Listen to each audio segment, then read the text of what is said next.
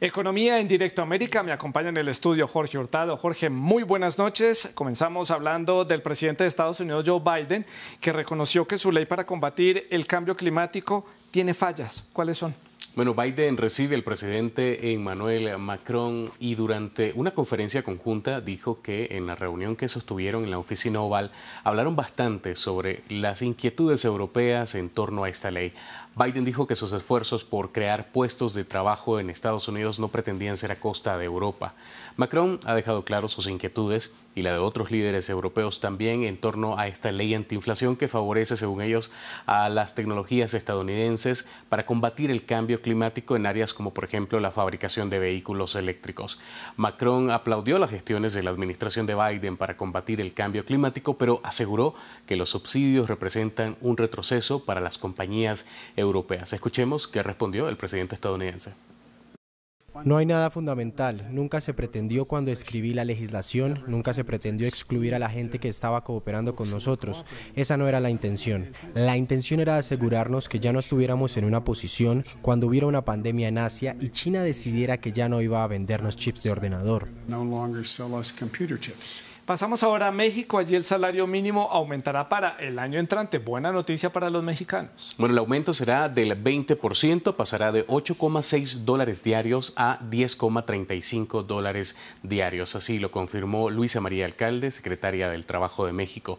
Para los municipios de la frontera norte de ese país, el sueldo básico pasará de 13 dólares a 15,6 dólares. La decisión ocurre en medio de la inflación mexicana más alta en dos décadas que alcanzó en septiembre pasado una tasa anual del 8,7%, es el índice más alto desde el año 2000.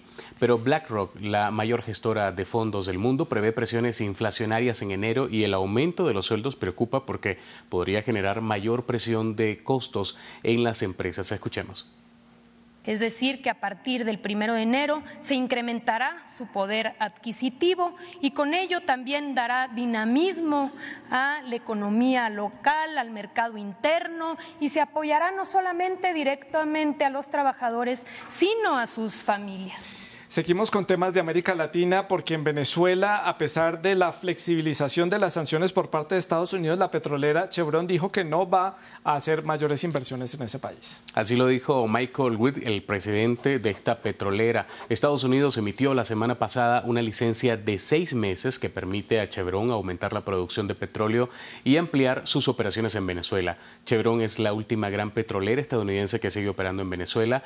A la empresa le deben más de 3 mil millones de dólares por dividendos y deudas de sus empresas mixtas con la petrolera estatal PDVSA. Pero la reactivación no supondría un impacto relevante en la producción global, así lo dicen los economistas.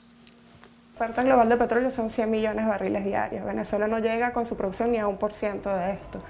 Y digamos que lo que estamos estimando como impactos de lo que podría aumentar la producción no llega ni al 2% de la, de la oferta global. Ahora bien, sí estamos viendo en el tablero global que hay como un reacomodo y esas exportaciones que antes iban a Asia pueden ir a los Estados Unidos. Hablemos ahora de divisas. El euro se apreció, supongo, frente al dólar después de la publicación de datos de la economía de Estados Unidos. El euro superó los 1,5 dólares respecto al dólar, también apoyada por los comentarios de Jerome Powell de la Reserva Federal de ese país que apuntó a una subida de los tipos de interés menor en diciembre. La rentabilidad de la deuda del Tesoro estadounidense a 10 años cayó por debajo del 3,60%. También esto ayudó al euro eh, con cierta distensión en los mercados financieros porque China relajó de alguna forma las restricciones contra los brotes de COVID-19. Durante la jornada, la moneda única europea se cambió en una banda de fluctuación entre el 1,3 dólares y 1,5 dólares.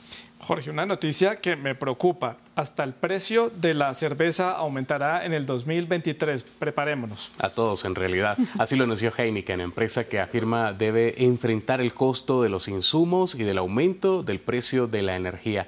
La segunda mayor cervecera a nivel mundial dijo en un comunicado que tiene la intención de aumentar los costos de manera razonable.